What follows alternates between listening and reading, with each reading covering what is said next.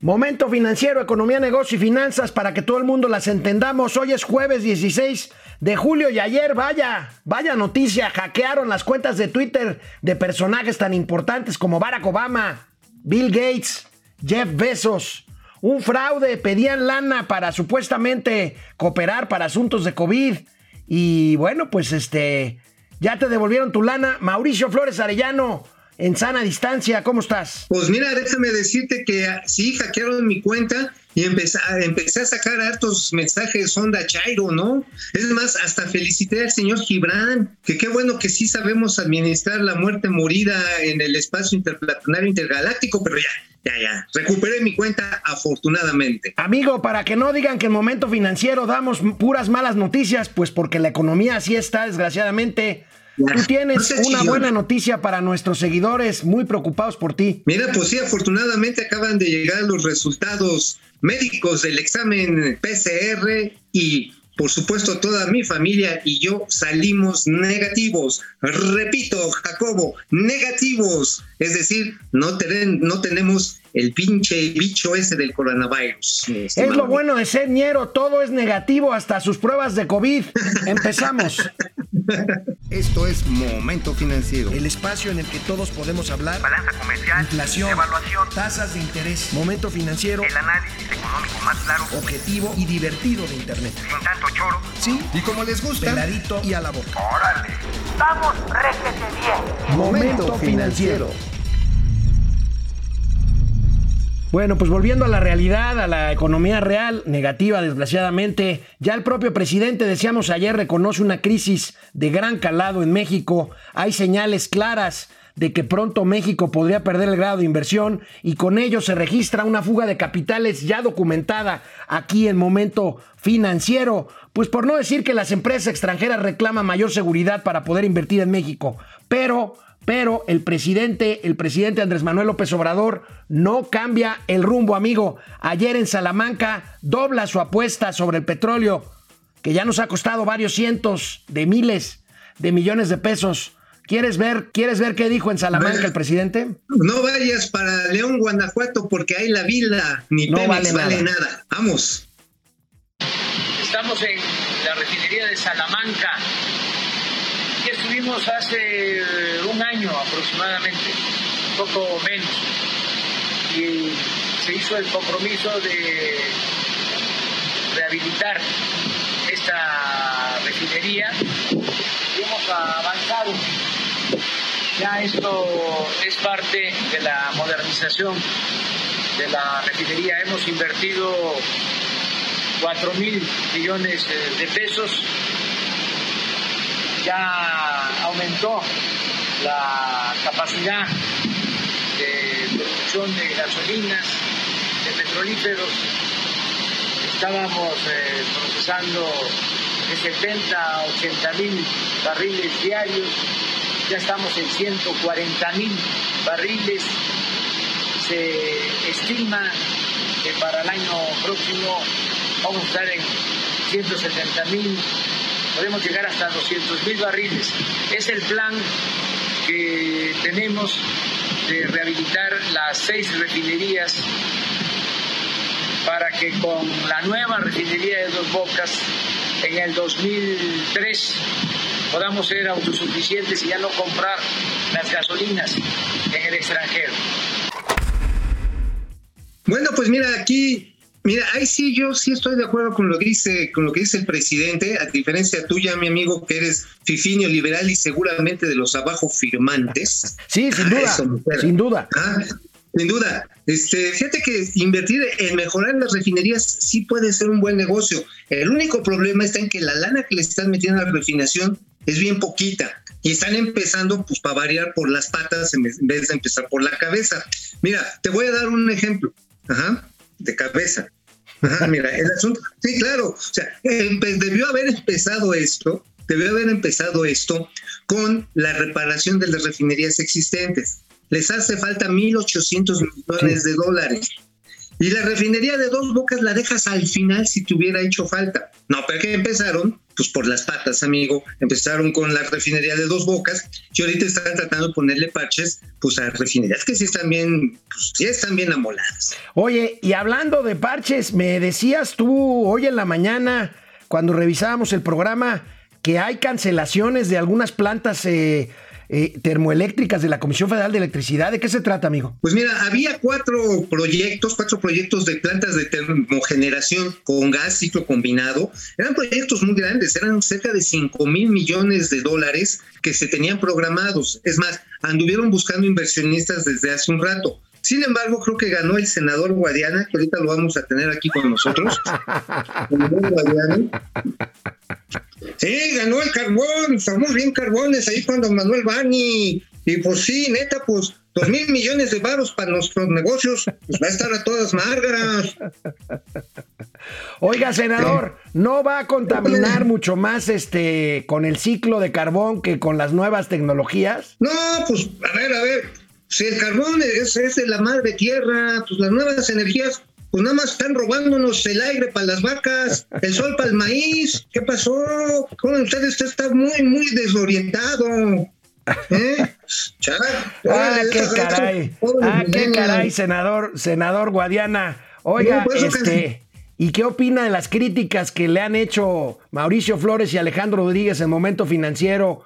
Pues por esta, este apañe tan duro que está haciendo usted. No, pues mira, lo que pasa es que la envidiota se les nota leguas. O sea, pues, ven a uno que es un campesino próspero, entregado a las mejores causas de la cuarta transformación, y se ponen todos perros hediondos, ay ladre y ladre. Pues no, miren, deben de pasarse al lado de los buenos, y me cree que tendrían prosperidad para ustedes y para todos. ¿eh? No, pues sí está carbón, senador. Bueno, pues este, le comento que ahorita vamos a hablar de, eh, después del corte, de la visita del presidente a Jalisco. A Jalisco, allí el gobernador Alfaro dio un duro mensaje pidiéndole al presidente pues cooperación. a amigo.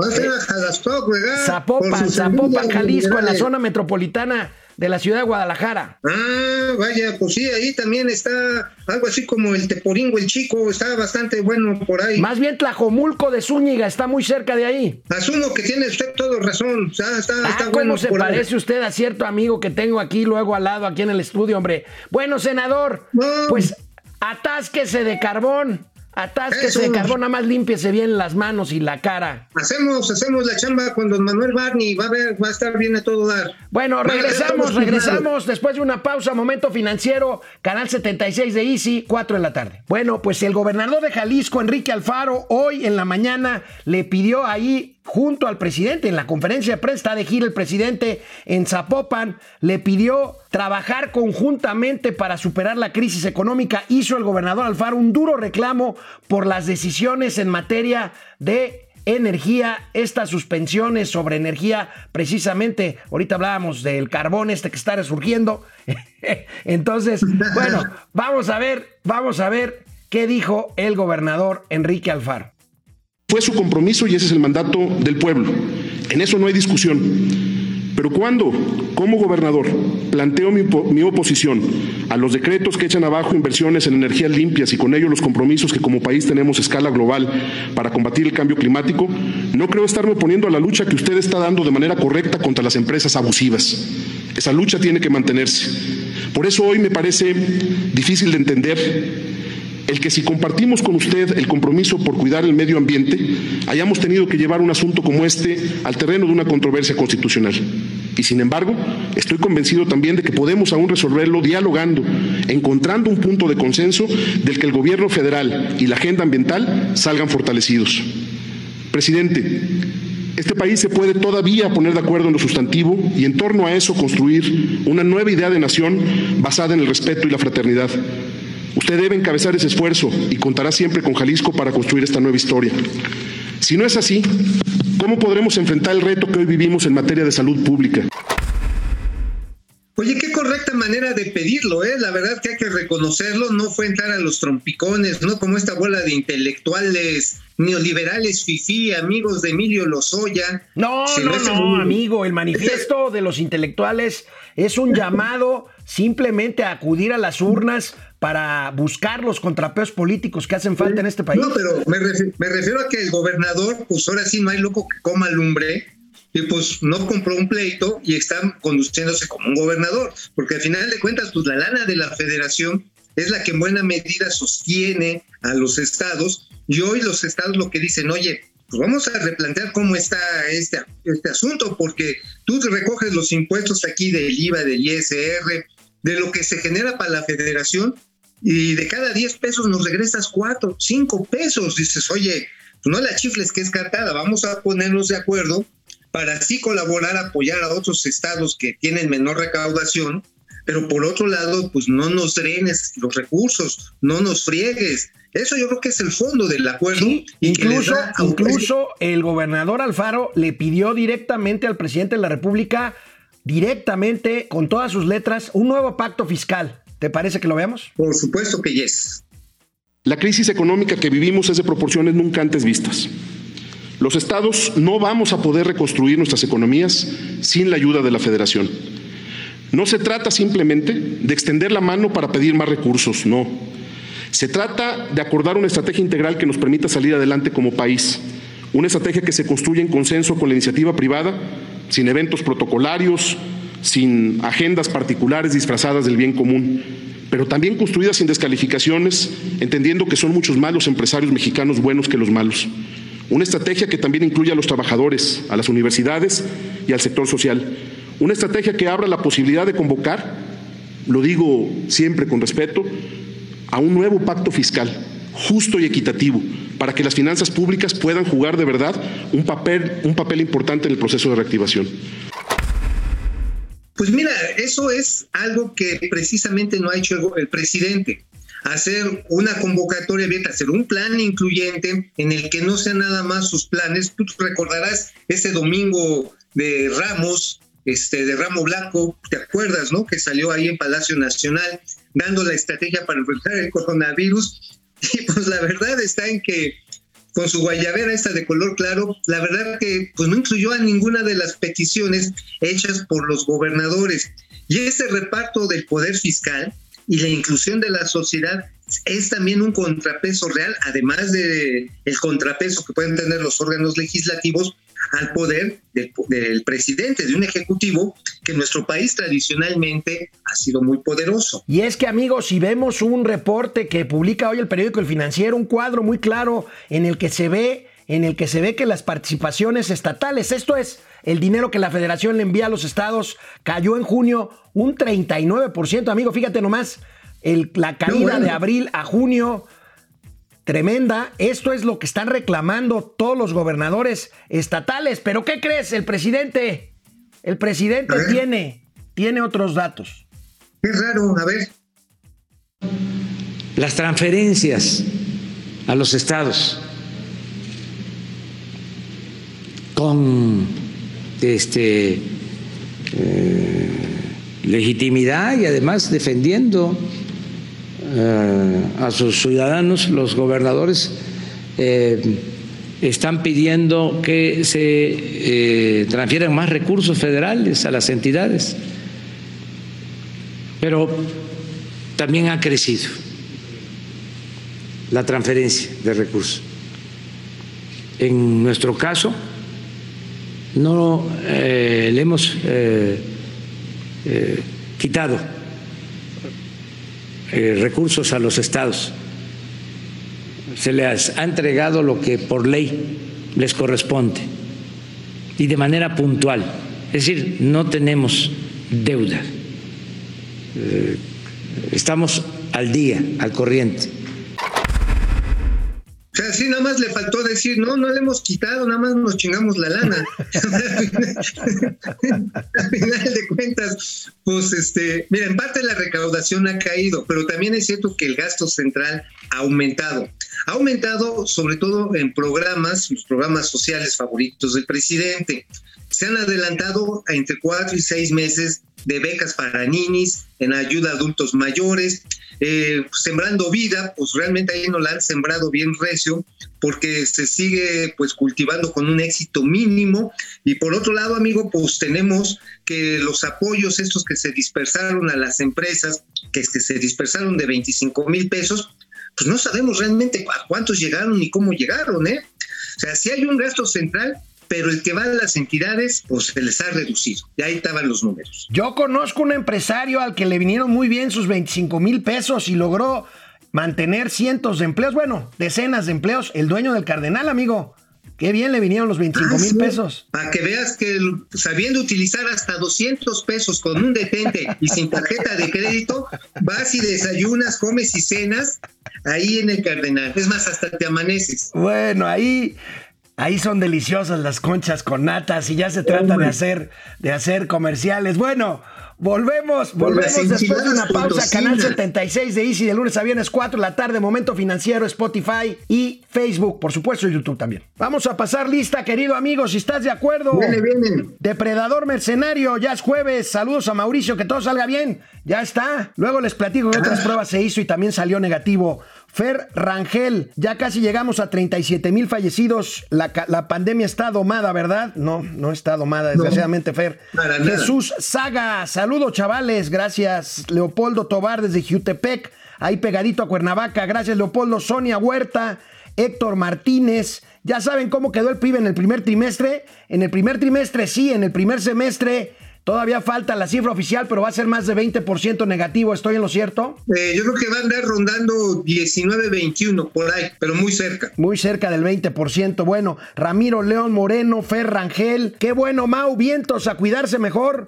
Pues sí, porque te ves bastante, bastante amoladón. Lucía, Lucía Mejía, buen día muchachos, cuídense porque ahora solo los de la 4T no se les niega nada, algo así, está bien, no se entiende bien. Juan Murguía, saludos, eh, sigue la conversión a la, de la República Bañanera con sus recortes a las dependencias de gobierno, sí, le recortaron al Instituto Nacional de las Mujeres justo un par de días después de que el presidente dijo que en este país ya no había este tipo de cosas contra las mujeres. Han recortado a la SCT, a Comunicaciones y Transporte, hasta los toners de las impresoras. Sí, qué horror. Bueno, Laura, Laura Ochoa, Guillermo Sánchez, Alma Rosa Enciso. ¡Qué alegría, Mauricio!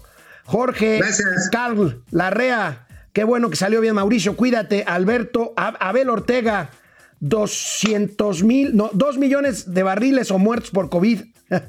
Bueno, Víctor Manuel Sapien en YouTube, en YouTube, Citrio, Citro Ortiz, Ráfaga Martínez, Rafa, ¿cómo estás? ¿Cómo estás? Este, caray, Alex, con ese comentario de los niñeros te viste muy fifí. Bueno, pues aquí es Pili Pues él es- él Sanz. es el Hola, bueno. Pili. Vaya con los hackers. Sí, hombre, estuvo tremendo eso. Guillermo. Jiménez Rojas, qué buena noticia, Mauricio.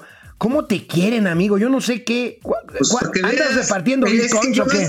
Mira, yo salí del barrio, pero el barrio no salió de mí. Ándale, eso es bueno. Bueno, querido amigo, la agencia calificadora Moody's, esta que pone y quita calificaciones a los países, estimó que la afectación a la pandemia en los bancos se va a notar más hasta el año 2022. Hace lógica, habla de impactos moderados en la capital. Lo que sí es que los bancos mexicanos están bien capitalizados, tienen reservada su cartera vencida hasta dos o tres veces.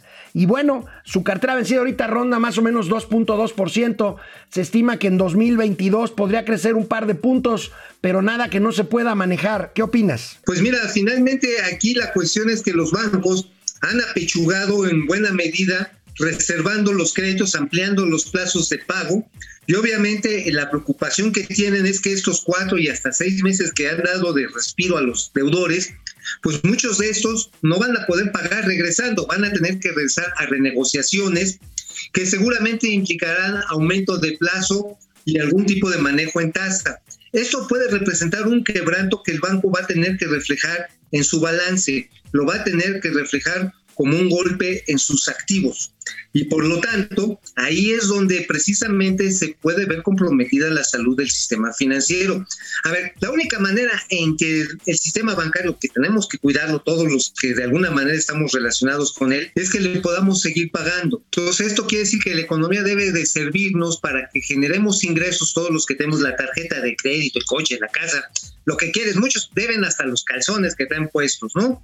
Este, por ejemplo, los de bajo color que veo en tu computadora, pues también, ¿no? Este, pues tienes que meterle una lana. Si no hay ese, esa mejora del crecimiento económico, evidentemente la cartera bancaria, la, los activos se van a deteriorar y esto nos puede llevar a una situación crítica el año que viene. Ahí hay que ser muy cuidadosos con darle elementos suficientes, lo hemos, lo hemos dicho a la Comisión Nacional Bancaria y de Valores para que haga su trabajo correctamente. Y bueno, ante la crisis, los pilotos de Aeroméxico, amigo, se mochan, se mochan, llegaron a un acuerdo con la empresa para que les rebajen el sueldo 37.5% de aquí a los próximos tres meses para poder ayudar así a la empresa en su proceso de reestructuración de deuda al inscribirse en el famoso Chapter 11 de Estados Unidos. Amigo, ¿cómo ves esta noticia? Pues mira, es muy positiva, aunque déjame decirte que a los ejecutivos, les, ahora sí se los ejecutaron, les mocharon el 50% desde el inicio. Obviamente, pues que un ejecutivo no sabe volar un avión, pero el hecho está en que ahora los pilotos, que son los que generan el flujo, pues son los que manejan el avión, aceptan.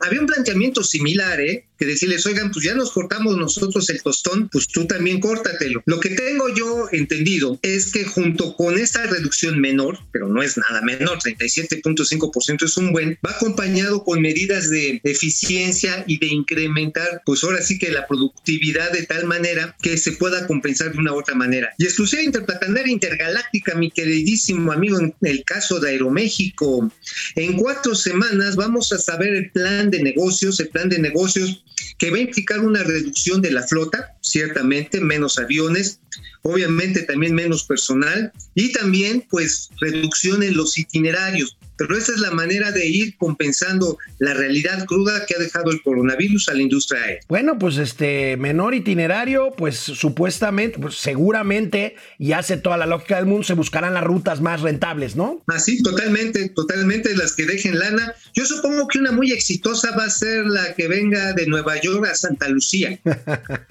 no, pues digo, ahí bueno, va a estar, va a hablando de aviones, hablando de aviones, ayer me sorprendió una nota de la agencia Reuters que dice, que dice claramente que hay manera de, llegar a un acuerdo para que el avión presidencial, el TP-01 José María Morelos y Pavón, se venda en especie, amigo, a cambio de, de insumos para la salud. Esto sería terrible. Imagínate malbaratar así este Dream, Dreamliner. Pues bueno, pueden cambiar los árboles también por unos tamales de chipilín, digo, ya que no hubo este sorteo y sí hubo una cena con empresarios. Se puede cambiar por un molito de cadera, así es que se mueve a las de acá. En rodilleras para la próxima visita a Washington se puede este, canjear, ¿sabes también por qué? Se puede cambiar por fruxis y tortas para el próximo proceso electoral. pues no, no, ya si estamos sentados en gastos, pues vamos a, vamos a cambiarlo bien. Bueno, ¿no? amigo, a nosotros no nos han hackeado, a nosotros no nos han hackeado, pero agradecemos Gracias, a Enrique Herdes su generosa aportación, 50 pesos para Eso. este programa. Caray, hombre, mi querido, mi, mi querido. Ya salió para las aguas qué generosidad. Gracias, Enrique. Gracias, Enrique. Te prometemos usar ese dinero, usar ese dinero como Dios, como Dios manda. Bueno, amigo, ¿cuándo te voy a poder ver aquí en el estudio ya mañana o hasta el lunes. Ya nos vamos. No, mañana, mañana mismo, mañana mismo, nada más que una cosa, no creas que te voy a dar besos, aunque hasta soy mañana, amigos. Vamos, réjete bien. Momento financiero.